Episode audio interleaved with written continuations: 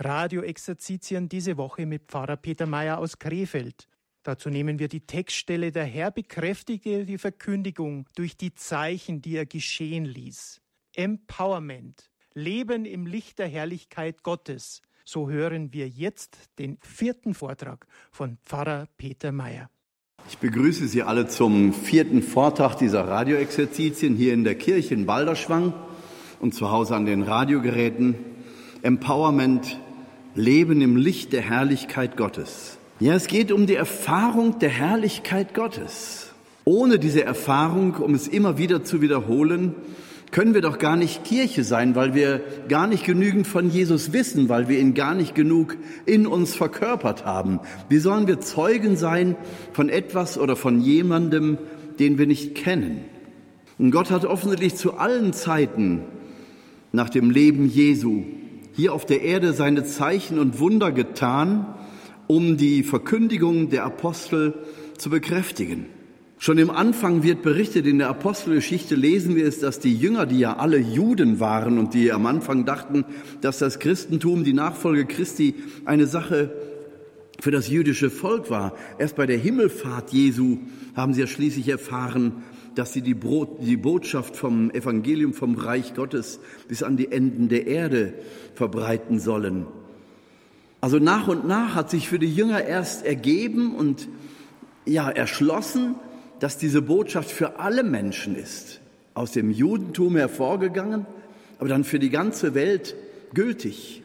Gottes Heil soll allen Nationen deutlich gemacht werden. Die Jünger können aus eigener Kraft eben nur wirklich bezeugen, was sie gesehen und gehört haben. Und sie leben ja auch in einer Kraft des Heiligen Geistes, dass sie sagen, egal was mit uns geschieht, wir können nicht mehr schweigen über das, was wir gesehen und gehört haben. Sie müssen einfach raus. Nicht von äußerem Druck her, sondern weil es für sie ein inneres Bedürfnis ist, eine innere Sehnsucht, möglichst alle Menschen mit hineinzunehmen in diese Erfahrung der Herrlichkeit Gottes, die sie zu Pfingsten spätestens erlebt haben. Wir leben heute in einer Zeit, wo der Glaube an Jesus Christus auch innerhalb der katholischen Kirche offensichtlich in sehr unterschiedliche Richtungen geht und alle hoffen, dass die Einheit überhaupt gewahrt bleiben kann. Bei all diesen merkwürdigen und seltsamen Bestrebungen im Sinne des Zeitgeistes oder einer angeblichen Vernunft, die überhaupt auch in der Gefahr ist, sich zu ideologisieren.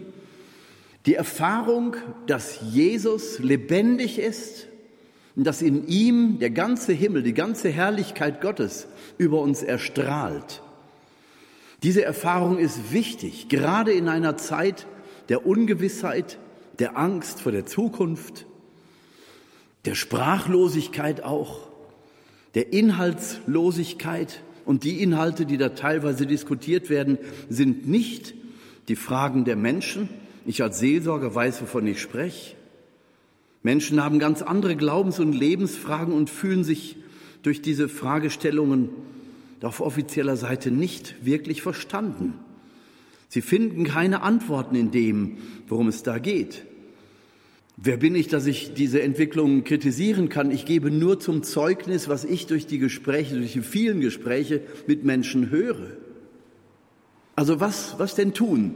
Auf keinen Fall dürfen wir uns dem Tagesgeschäft ausschließlich zuwenden, so als gäbe es nichts anderes als jetzt Lösungen dieser offensichtlich Diversität der Entwicklungen nachzugeben.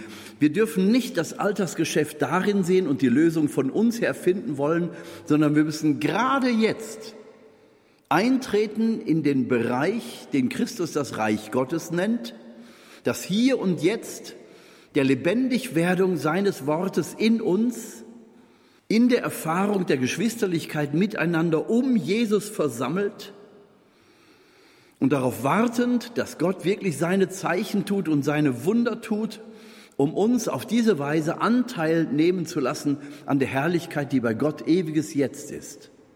Gerade jetzt müssen wir also eintreten in diesen Bereich, in dem Gottes Reich spürbar und sichtbar und erfahrbar wird, wo die Herrlichkeit Gottes zeichenhaft und momentan durchbricht durch die Wolkendecke des Zweifels, der Zerstrittenheit und vielleicht auch sogar der Verlorenheit, der Hoffnungslosigkeit.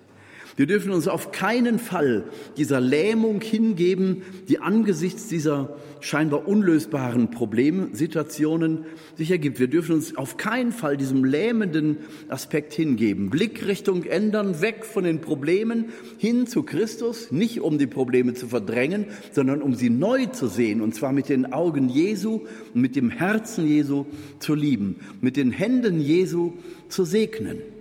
Das wird nicht sofort die Probleme lösen, aber wir sind anders und wir können anders Zeugen der Liebe Gottes sein in dieser Situation. Und dazu will Gott uns berufen. Wir sollen Zeugen seiner Liebe sein, eine Freude ausstrahlen, eine Liebe, eine Freiheit der Kinder Gottes, die eben nicht abhängig davon ist, ob die Probleme gelöst sind oder ob sie da sind, sondern wir wissen, dass Gott alles in der Hand hat und wir gehören Christus und niemandem sonst.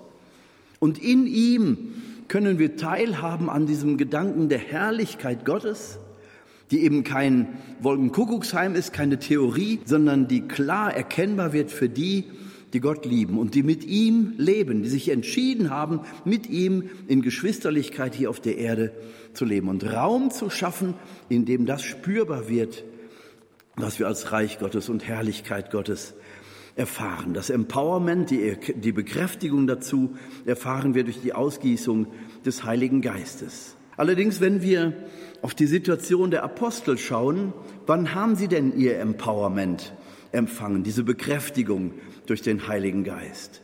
Zu Pfingsten natürlich, klar, aber was ging dem voraus? Das, was dem Pfingstereignis vorausging, ist wesenhaft verbunden mit der Ausgießung des Geistes. Eins ist klar, der Heilige Geist wird nicht ausgegossen in der Bequemlichkeit des Wohnzimmersessels. Für die Apostel ist es der Augenblick äußerster Verzweiflung und Perspektivlosigkeit. Ich weise immer wieder gerne darauf hin, die Zeit der Novene ist der Schlüssel zum Verständnis dessen, was dann nach Pfingsten mit den Aposteln passiert. Sie kommen also an den Punkt Null ihrer Erfahrungen, ihrer Lebenskraft, ihrer Lebensperspektive. Da ist nichts mehr, was ihnen offensichtlich bleibt. Ihre Idee vom Messias, ihre Idee vom Reich Gottes, alles das ist mit dem Tod Jesu zerbrochen und mitgestorben. Jetzt stehen sie da und sind ausgeliefert der, der Anfeindung durch Römer und Juden in Jerusalem. Die Situation ist existenziell bedrohlich und sie sind zusammen in diesem Raum ihrer Angst, der auch der Abendmahlsaal ist und auch der Raum der Ausgießung des Heiligen Geistes. Und Maria ist in ihrer Mitte. Und das ist nicht unerheblich.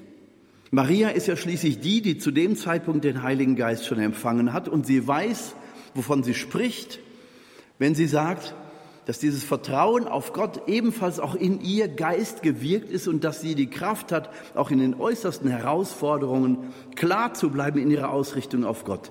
Selbst als der Messias Jesus geboren ist in diesen unwürdigen Umständen in einem schmutzigen Stall und dann auch noch die Verfolgung durch Herodes, der den Kindermord anordnet.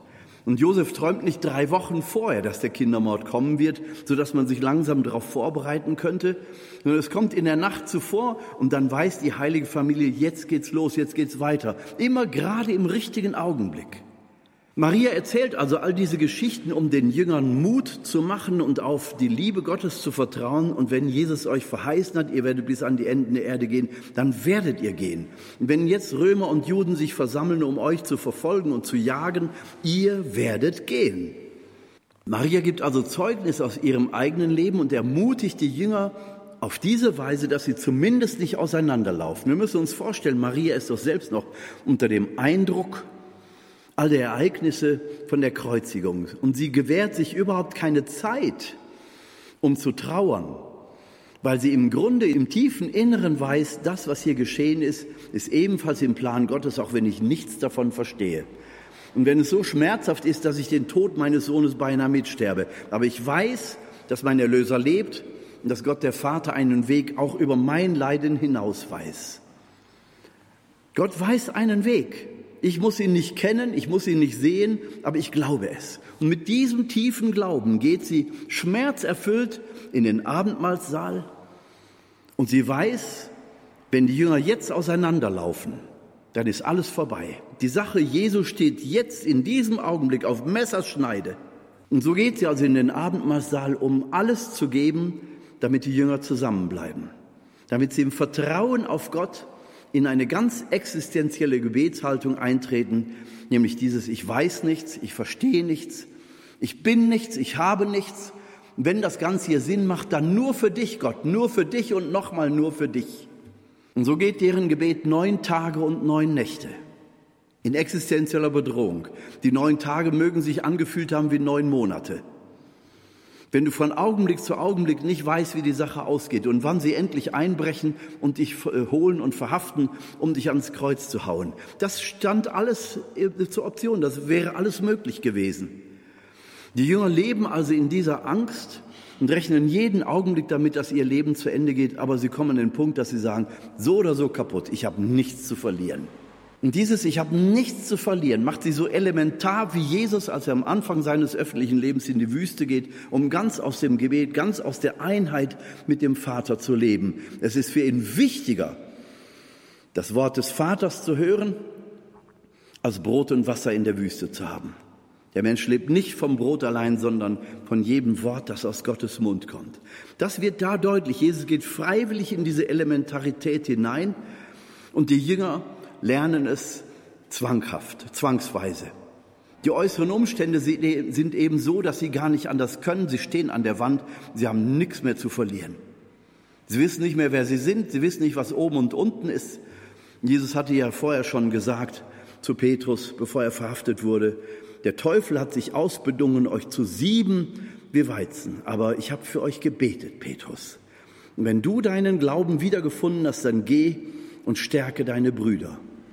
Und jetzt im Abendmahlsaal ist es gut. Jesus hat für uns gebetet. Ja, aber er ist tot. Er ist am Kreuz gestorben. Er ist auferstanden. Er ist im Himmel. Aber wir? Was machen wir hier in unserer Bedürftigkeit, in unserer Armut, in unserem elementar gewordenen Zerriebensein? Jetzt auf einmal weiß Petrus, wie sich das anfühlt, gesiebt zu werden vom Teufel wie Weizen. Gott erlaubt also offensichtlich manchmal in unserem Leben, dass der Teufel uns so siebt, dass uns Hören und Sehen vergeht, dass wir nicht mehr ein- und auswissen. Vielleicht ist das, was wir jetzt hier in unserer Kirche in Deutschland erleben, eine solche Situation. Wir werden gesiebt wie Weizen. Der Teufel steckt dahinter. Und Jesus erlaubt es, aber er hat für uns gebetet. Und er betet für uns, weil es bei Gott keine Vergangenheit gibt, keine Zukunft. Das, was geschieht in Gott, das ist ewiges Jetzt. Also betet Jesus jetzt in diesem Augenblick für uns. Und das ist das, was Maria den Jüngern vermittelt.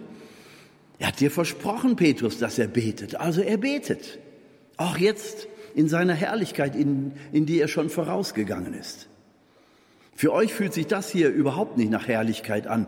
Aber dass Jesus für euch betet und jetzt in diesem Augenblick für euch da ist, ist euer Anteil an der Herrlichkeit Gottes, selbst jetzt, wo euch die, die Decke auf den Kopf fällt, wo ihr überhaupt nicht spüren könnt, dass es einen Weg hier aus diesem Kokon, aus diesem Saal der Angst heraus gibt. Also da lernen die Jünger wirklich ganz existenziell dieses Gebet, Gott, wenn das hier alles Sinn macht, dann nur für dich, nur für dich, nur für dich. Und es wird ihnen immer bewusster, wie wenig sie überhaupt in der, in der Hand haben. Eine Zeit von Schweiß, Blut und Tränen, zitternde Knie und Angst. Aber sie sind in dieser Angst eben nicht mehr auf sich selber zentriert, wie bei, dem, bei der Sturmerfahrung auf dem See Genezareth, sondern durch die Hilfe Mariens öffnen Sie diese Angst immer wieder zum Himmel. Wenn das hier Sinn macht, dann nur für dich, nur für dich, nur für dich, Gott. Und Gott entscheidet den Zeitpunkt, wann es gut ist, wann Sie eben so gereinigt sind von sich selbst. Ich sage es nochmal, so gereinigt sind von sich selbst, auch von ihrer Angst und von all ihren Vorstellungen, die sie jemals hatten, wo sie ganz neu quasi anfangen können, wie eine leere Schale, die neu gefüllt werden kann. Nach einer anfänglichen Erfahrung mit Jesus muss das alles nochmal wieder raus und sie selber müssen in eine viel tiefere Erfahrungsschicht des Gesiebtseins und Geschütteltseins wie Weizen. Und in dieses, wo sie sich überhaupt nicht mehr auskennen, wo sie sagen, ich habe nichts zu verlieren, ich habe nichts mehr anzubieten, ich weiß nicht mal mehr, wer ich bin. Und da hinein kommt dieses Empowerment des Heiligen Geistes. Da hinein kommt der Heilige Geist, weil er jetzt spürt, jetzt ist kein Widerstand mehr. Ich finde hier Gefäße vor, menschliche Gefäße in ihrer ganzen Gebrechlichkeit und Zerbrochenheit.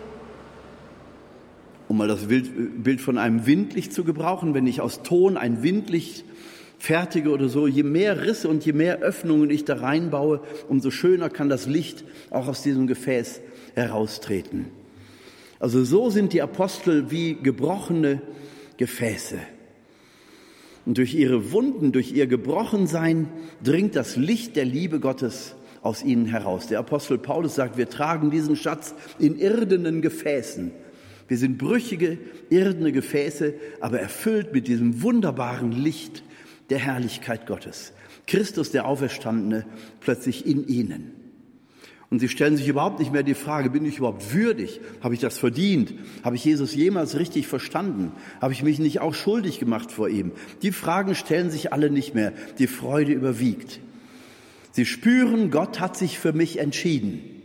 In meiner Gebrochenheit, in meiner Unfertigkeit, in meiner Halbheit, aber in meiner unglaublichen und unendlichen Sehnsucht nach ihm.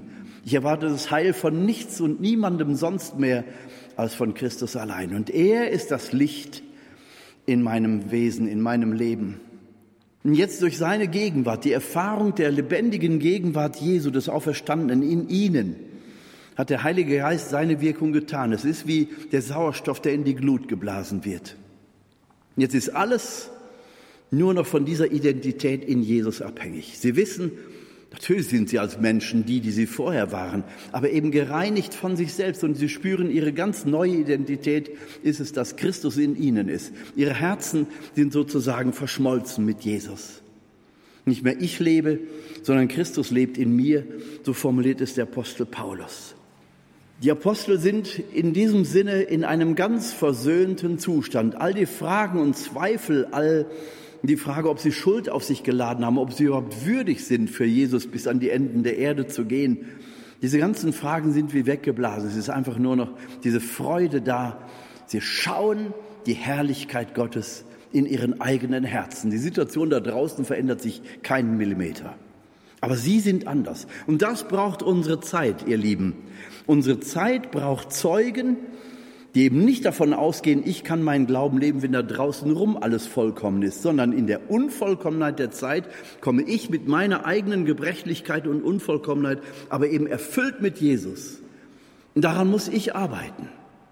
Gott wird mir diese Kraftquelle eingießen. Aber ich muss daran arbeiten, dass ich in all meinem Streben und Sehnen ausschließlich auf Christus ausgerichtet bin. Dann kann er mich gebrauchen. Dann kann er mich füllen mit sich selbst und ich werde zum lebendigen Zeugen für seine Gegenwart. Und diese Power wird sich übertragen auch auf andere. Und andere, die dir zuhören, die werden vielleicht denken, was redet der, was redet die da eigentlich? Ich, ich kann überhaupt nicht mehr folgen. Aber sie werden spüren, der weiß, die weiß offensichtlich, wovon sie redet. Erfüllt von diesem Heiligen Geist. Versöhnt mit der eigenen Vergangenheit und wenn sie noch so gebrochen ist, versöhnt auch mit dem Tod Jesu. Sie haben die Antworten nicht, sie vertrauen, sie werden die Antworten bekommen, wenn sie in die ewige Herrlichkeit, in die ewige Heimat eintreten. Aber davon ist jetzt so viel schon spürbar. Diese Erfahrung des Erfülltseins durch den Heiligen Geist mit Jesus dem Auferstandenen, das ist für uns auf Erden die höchste Form der Erfahrung der Lebendigkeit Gottes in unserem Leben. Seine Herrlichkeit, die sich an unserem eigenen Leib, an unserem eigenen Leben vollzieht und niederschlägt. Spürbar für uns selbst, und was andere darüber denken, das spielt überhaupt keine Rolle mehr. Aber wovon du voll bist, das findet auch den Weg raus und das werden andere spüren. Gott will, dass wir uns ausrichten auf seine Herrlichkeit jetzt schon, auch wenn wir als Menschen so wenig über diese Herrlichkeit sagen können.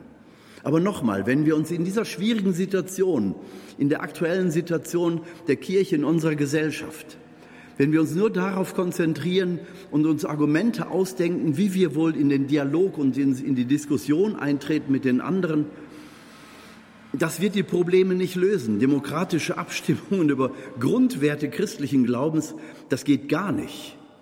Um es mal ganz klar zu sagen, wir haben die Vorgabe und wenn wir überhaupt Antworten finden wollen, auch für diese Zeit, dann muss es geisterfüllt sein und nicht demokratisch abgestimmt.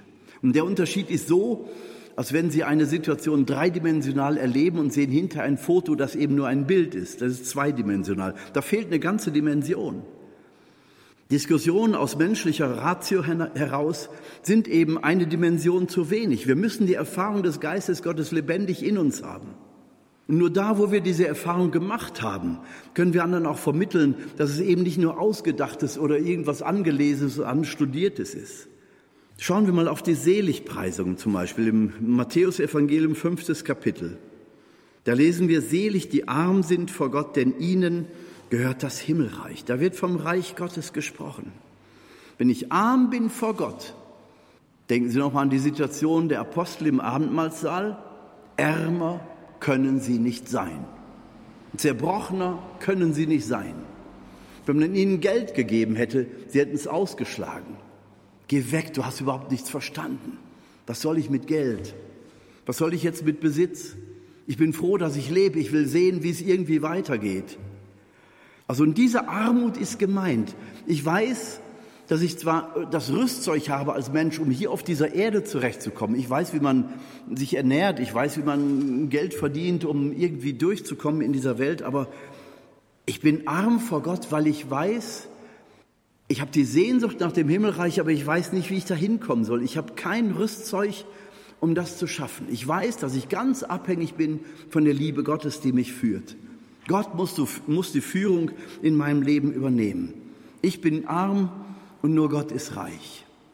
Diese selbstgewählte Armut Jesu in der Wüste, diese 40 Tage am Anfang seines öffentlichen Wirkens, ist Teil seiner Botschaft. Er ist bereit, in dieses Elementare einzutreten. Und das ist hier mit dieser Armut gemeint. Das kann materielle Armut sein, das kann auch geistige Armut sein. Es ist eben dieses Bewusstsein, mein Instrumentarium reicht nur aus für das Materielle hier und jetzt auf dieser Erde, aber um zu Gott zu kommen, das ist reines Geschenk, das ist reines Geschenk seiner Führung.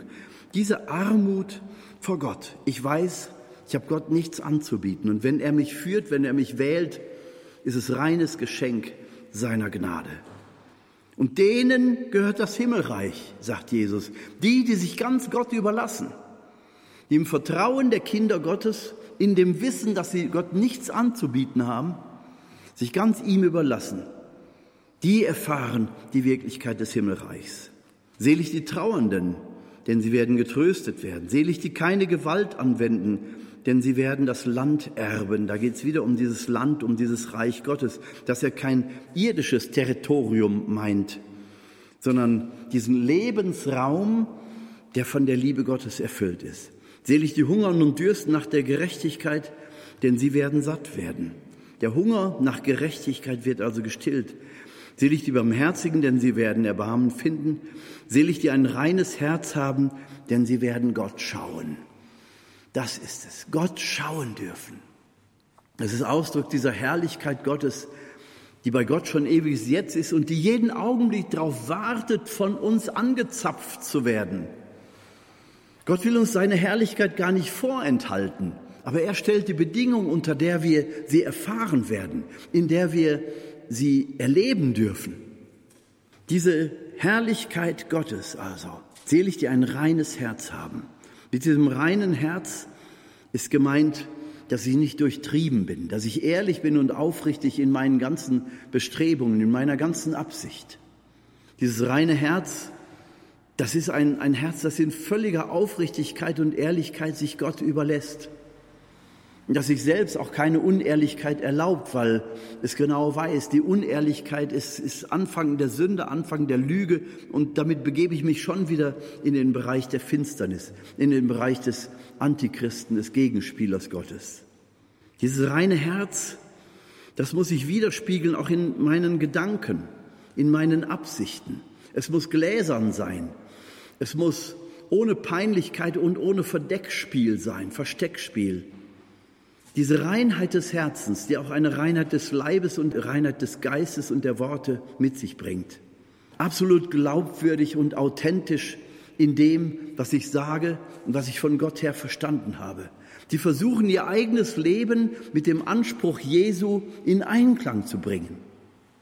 Dieses reine Herz also preist Jesus selig, denn sie werden Gott schauen. Wie schon einmal in einem Vortrag angedeutet, wir müssen, wenn wir beten, wenn wir uns auf Gott ausrichten, wir müssen ein Bild vor Augen haben. Und ich habe das, das Antlitz des Muschelseidentuchs von Manopello empfohlen, das deckungsgleich ist mit dem Turiner Grabtuch und beide Bilder, Bilder übereinander gelegt, ergeben ein ganz klares Gesicht, ein, ein menschliches Gesicht. Es ist gut, wenn wir eine konkrete Vorstellung haben bei der Bilderflut, der wir gemein ausgesetzt sind. Wir müssen ein Bild haben, das wie ein Bildschirmschoner sofort auftaucht, sobald wir unser inneres Gerät, unsere Seele anschalten, sofort unser, sobald unser Geist wach wird, am besten morgens beim Aufstehen, Kreuzzeichen, Jesus einladen und dieses Bild vor Augen. Jesus, ich will dich niemals aus dem Blick verlieren. Ich muss meinen Freund, meinen besten Freund, meinen Herrn und Meister, meinen Erlöser, ich muss ihn konkret vor mir haben. Herr, ich muss dich sehen um mich deinem liebevollen Blick auszusetzen und dir folgen zu können. Ich muss dranbleiben, ich muss selbst alles daran tun, um in dieser Reinheit der Absicht zu bleiben. Bevor sich andere Bilder, auch schmutzige Bilder, vors geistige Auge schieben, muss Jesus da sein. Die Blickrichtung ändern, äh, ändern, also weg von den Dingen des allgemeinen Lebens, immer wieder hin auf Jesus. Das ist wie die Kompassnadel der Seele, die sich aus, die sich einpendelt auf den Nordpol, auf den geografischen Nordpol Sie wissen, wie eine Kompassnadel funktioniert, aber sie kann so leicht irritiert werden. Da muss man den Kompass hinlegen und warten, bis sich die Nadel wieder beruhigt hat. Und so muss sich die Seele immer wieder einpendeln auf unseren Herrn und Heiland, unseren Freund, unseren Erlöser, Jesus. Mit reinem Herzen ihn absolut suchen. Diese Suchbewegung nach Jesus, die wird uns, ja, die wird belohnt damit, dass wir Gott schauen dürfen. Selig die Frieden stiften, denn sie werden Kinder Gottes genannt. Selig die, die um der Gerechtigkeit willen verfolgt werden, ihnen gehört das Himmelreich. Also auch die Bereitschaft, sich für Jesus schlagen zu lassen, für Jesus verfolgt zu werden. Wie kann man das? Wenn man das hört, denkt man sich, ich bin doch nicht pervers, ich bin doch kein Masochist, ich suche mir doch die Leiden nicht. Natürlich suchen wir die Leiden nicht. Also sie werden auf uns zukommen, ob wir jetzt glauben oder nicht glauben. Leiden gehören zum menschlichen Leben dazu. Aber in Jesus werden wir die Leiden mit Jesus ans Kreuz hängen können und somit bekommen die Leiden unseres Lebens sogar eine Würde und sind nicht nur einfach stumpf und zwingen uns zur Verzweiflung sondern sie bekommen, wenn wir sie richtig mit, mit Jesus leben, eine Würde und wir erhalten das Gefühl, ich darf mit meinen Leiden das ergänzen, was an den Leiden Jesu zur Vollendung der Welt noch fehlt. So drückt es Paulus aus. Ich darf meine Leiden also aufopfern. Speziell auch, wenn ich um seinetwillen beschimpft und verfolgt und auf alle mögliche Weise verleumdet werde. Freut euch und jubelt, euer Lohn im Himmel wird groß sein. Das wird wie eine Zukunft ausgedrückt, wird groß sein. Bei Gott gibt es aber nur das ewige Jetzt. Das heißt, wo ich diese Beschimpfungen, diese Verfolgungen in Kauf nehme, um Jesu Willen, bin ich bereits drin in dieser Wirklichkeit der Herrlichkeit Gottes. Wie sonst wäre das erklärbar, dass eine Edith Stein vor der Gaskammer singt und ein, ein weinendes Kind tröstet auf ihrem Schoß. Sie weiß, das, was da, gleich kommt, raubt mir das Leben. Aber es ist nur der leibliche Tod. Sie weiß ganz genau, die Herrlichkeit Gottes ist Wirklichkeit und ich werde jeden Augenblick dort eintreten. Und das gibt ihr die Kraft zum Trost für andere. Maximilian Kolbe im Hungerbunker. Also dieses um Jesu Willen verfolgt werden, das soll uns also nicht beängstigen, sondern wenn wir ganz auf Jesus ausgerichtet sind, dann werden wir diese Dinge in Kauf nehmen. Aber viel größer als die Angst vor dem Schmerz ist die Liebe zu Christus. Die Liebe zu Christus wird größer sein als die Angst vor dem Schmerz, als die Angst vor der Verfolgung, als die Angst vor der Verurteilung und vor dem Tod. So stehen wir aufrecht da. Und es gibt diese Souveränität eben derer, die in Jesus sind. Eine Souveränität, die uns niemand nehmen kann. Und ich sage Ihnen eins, das ist genau die Sorge, die die Diktatoren dieser Welt hatten von Anfang an, von der Geburt Jesu an, haben die Machthaber dieser Welt vor dieser Wirklichkeit in Jesus gezittert. weil sie spüren, jemand, der Jesus in sein Herz aufgenommen hat, der in Jesus eine neue Schöpfung geworden ist, der ist nicht mehr zu erpressen. Da müssen die Machthaber dieser Welt schon mit ihren Ketten rasseln. Da muss eine römische Diktatur zum Beispiel ein zwölfjähriges Mädchen auf der Piazza Navona in Rom zu Tode verbrennen, die heilige Agnes. Oder andere Diktaturen haben es versucht mit ähnlichen Grausamkeiten und sie schaffen es nicht, die Menschen von Gott wegzubewegen. Weil diese Liebe zu Christus die Erfahrung der Herrlichkeit des Himmels im eigenen Herzen freisetzt. Und ich weiß, dass mein Erlöser lebt, dann können Sie mit mir machen, was immer Sie wollen. Genau das wissen die Gegner des Christentums.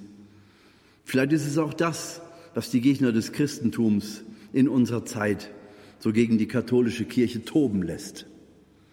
Weil sie wissen, solange es diese katholische Kirche weltweit gibt, sind Menschen eben nicht durch ein totalitäres System zu beherrschen. Das müsste uns eigentlich mit Stolz erfüllen, dass dem Glauben an Christus, auch durch, das, durch die Zugehörigkeit zur katholischen Kirche, dass, diesem, dass dieser Zugehörigkeit zu diesem Glauben so viel Macht beigemessen wird, dass die Gegner alles dran setzen, um ausgerechnet diese katholische Kirche zu zerstören. Und wir können das mit einem Lächeln wahrnehmen. Wir können mit den Aposteln, zum Beispiel im vierten Kapitel in der Apostelgeschichte, wo die Apostel um die Furchtlosigkeit bitten. Da kommen die Jünger wieder und sind gerade ausgepeitscht worden. Und es ist ihnen unter Strafe verboten worden, jemals über Christus zu predigen. Und sie kommen mit einer Freude und Freiheit der Kinder Gottes, als wenn sie überhaupt diese Schmach nicht erlebt hätten. Sie kommen und danken dem Herrn, dass er sie für würdig erachtet hat, für ihn zu leiden.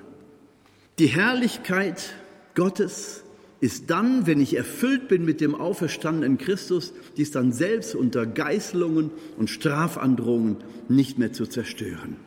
Ich weiß nicht, ob ich an dem Punkt angekommen bin, ihr Lieben, aber ich weiß, dass man dahin kommen kann. Und danach sehne ich mich.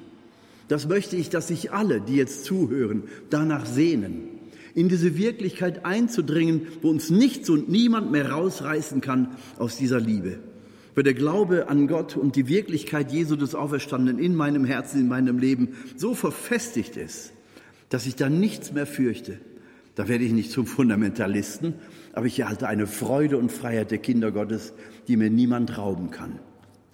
Also diese Erfahrung der Herrlichkeit Gottes bei denen, die Gott über alles lieben, die ihr Herz ganz für diese Erfahrung Gottes geöffnet haben, aber eben aus der Voraussetzung, wie, wie schon erwähnt, die Jünger im Abendmahlsaal, sie müssen alle erst an den Punkt Null ihres Lebens kommen.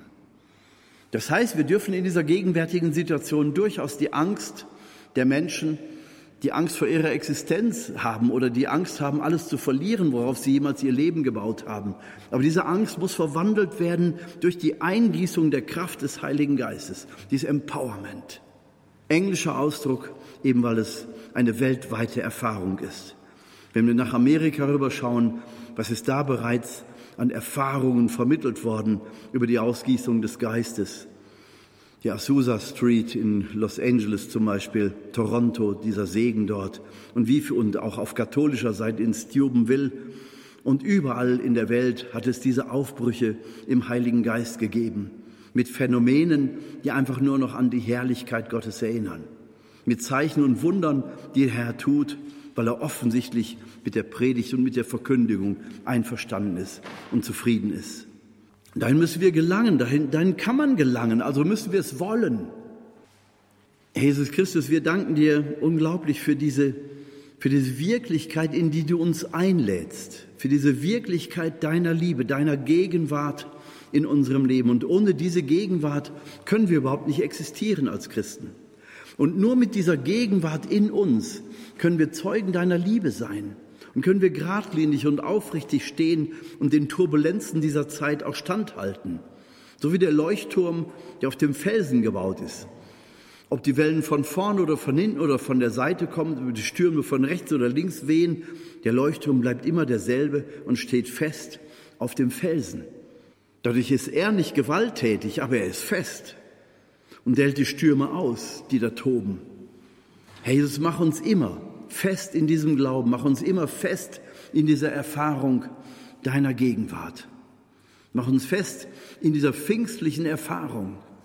Und lass uns auch in diesen Tagen die Erfahrung deiner Gegenwart machen, dass diese Herrlichkeit wirklich erfahrbar ist. Dass es für uns auch eben Möglichkeiten gibt, in diese Erfahrungswelt einzudringen, uns vorzustoßen. Durch unser Gebet, durch unser Zusammensein, durch die Qualität unseres Glaubens eben. Ein weiterer Aspekt, eben in dieser Wirklichkeit des, des Auferstandenen zu leben und somit an der Herrlichkeit Gottes teilzuhaben, ist es, wenn wir eben mit allem versöhnt sind. Und das Urbild des Versöhntseins ist Maria unter dem Kreuz. Maria unter dem Kreuz, so stellt es der Isenheimer Altar dar, stirbt den Tod ihres Sohnes beinahe mit. Sie hat die Leichenblässe Jesu am Kreuz auch. Der Maler hat es auf wunderbare Weise dargestellt. Sie ist eins zu eins mit Jesus, das Spiegelbild dessen, was in Jesus Wirklichkeit ist. Und dennoch ist sie vertrauensvoll auf Gott. Es darf sie das Leben kosten. Sie ist die Königin der Märtyrer. Sie lebt das unblutige Martyrium. Sie ist bereit, unter dem Kreuz mit ihrem Jesus zu sterben. Sie muss es aber nicht. Gott verlangt von ihr etwas anderes. Aber sie ist bereit dazu. Sie ist auch in dieser furchtbaren Situation, wo sie keine Antworten hat, versöhnt. Sie ist versöhnt mit dem Willen Gottes, mit dem Sterben ihres Sohnes, mit dem Sterben ihres Ein und alles. Einmal sehen, Maria, sehen wir Maria, wie sie aus der Fassung gerät, und zwar als Jesus zwölf ist und als er auf dem Weg auf dieser Wallfahrt nach Jerusalem auf einmal verloren ist. Drei Tage suchen Josef und Maria ihn. Maria ist außer sich, weil sie Jesus verloren hat. Unter dem Kreuz ist sie nicht außer sich. Sie ist bereit zu leiden und zu sterben mit ihrem Sohn, aber sie ist ihm nah. Und das ist das Entscheidende, Jesus nah zu sein. Und dann werde ich alles das, was an Versuchungen, an Herausforderungen kommt, aushalten. Maria ist versöhnt mit dem Tod ihres Sohnes. Kein Gedanke an Vergeltung für die üblen Kerle und die üblen Leute, die diesen Tod verursacht haben, diesen Tod zu verantworten haben. Was hätte sie dann an Analysen anstellen können? Wie konnte das eigentlich kommen von Palmsonntag bis zum Karfreitag? Wo sind die Drahtzieher dieser Intrige? Wo sind die Menschen? Und sie hat nicht gebetet, dass diese Menschen verurteilt werden. Sie hat nicht um Vergeltung gebetet sondern sie betete einfach nur um Kraft. Betet darum, im Willen Gottes zu sein. Chiara Lubich hat einmal gesagt, sobald dir eine, ein Mensch eine Ohrfeige geben will, sobald die Ohrfeige von ihm ausgeht, ist es seine Verantwortung. Sobald die Ohrfeige bei dir auf der Wange angekommen ist, ist es der Wille Gottes für dich. Nimm den Willen Gottes an. Wir sind nicht da, um zu verurteilen und zu analysieren, wir sind da, um zu lieben, die Liebe Gottes zu verkörpern. Und gerade dann, wenn es alles kostet und wenn es scheinbar keinen Sinn mehr macht, wenn es viel sinnvoller wäre, sich doch endlich zu wehren. Dieses Versöhntsein der Mutter Gottes unter dem Kreuz, das kann uns ein Bild sein, auch für unser, für unser eigenes Versöhntsein, mit, wenn wir nochmal auf die Seligpreisung schauen, mit unserer Armut vor Gott mit der Tatsache, dass wir ihm nichts anzubieten haben, dass wir im Grunde für das Hier und Jetzt gewappnet sind, aber nicht für den Weg zu Gott. Da, da sind wir wie Irrende und wir sind ganz auf die Führung angewiesen. Versöhnt sein mit dieser Armut, versöhnt sein mit der Tatsache, dass ich das Leben auf dem Weg zur Herrlichkeit Gottes nicht in der Hand habe, dass ich es nicht kontrollieren kann. Ich bin wie ein Kind und angewiesen auf die Wegbegleitung durch andere, dass ich zum Beispiel an der Hand der Mutter Gottes geleitet werde. Dass ich durch das Wort Jesu geleitet werde, dass ich durch die Kraft des Heiligen Geistes geleitet werde, von Schritt zu Schritt, von Augenblick zu Augenblick. Niemals wochenlang und monatelang vorher wissend, wo der Weg lang geht, sondern immer hier und jetzt offen zu sein für die Wendungen und Wegänderungen, die der Herr für mein Leben vorsieht. Diese Offenheit. Versöhnt sein heißt die eigene Armut annehmen. Versöhnt sein heißt die eigene Trauer annehmen. Versöhnt sein heißt die Gewalt annehmen, die andere auf mich äh, loslassen. Versöhnt sein heißt versöhnt sein mit dem Hungern und Dürsten nach der Gerechtigkeit, die eben nicht da ist. Versöhnt sein mit der Unbarmherzigkeit dieser Welt. Versöhnt sein mit der Unreinheit der Herzen von Menschen, die da im, im, im Krieg gegeneinander lostoben. Versöhnt sein mit dem Unfrieden. Und ich bin berufen, Friedensstifter zu sein und mitten zwischen die Fronten zu gehen. Das kann ich, wenn ich versöhnt bin, wenn ich weiß, ich habe nichts zu verlieren. Aber ich weiß, dass Gott mich vielleicht in eine solche Situation sendet. Und dann wird er mir auch die Kraft geben und er wird mich auch schützen. Wenn er will, dass ich auf dieser Erde bin, wird das Wunder tun, mich aus dieser bedrohlichen und misslichen Situation auch herauszuführen. Dieses Versöhntsein ist ein Ausdruck der Herrlichkeit Gottes, an die ich glaube und die auch in mir schon gegenwärtig ist, selbst wenn ich sie jetzt in diesem Augenblick nicht fühle.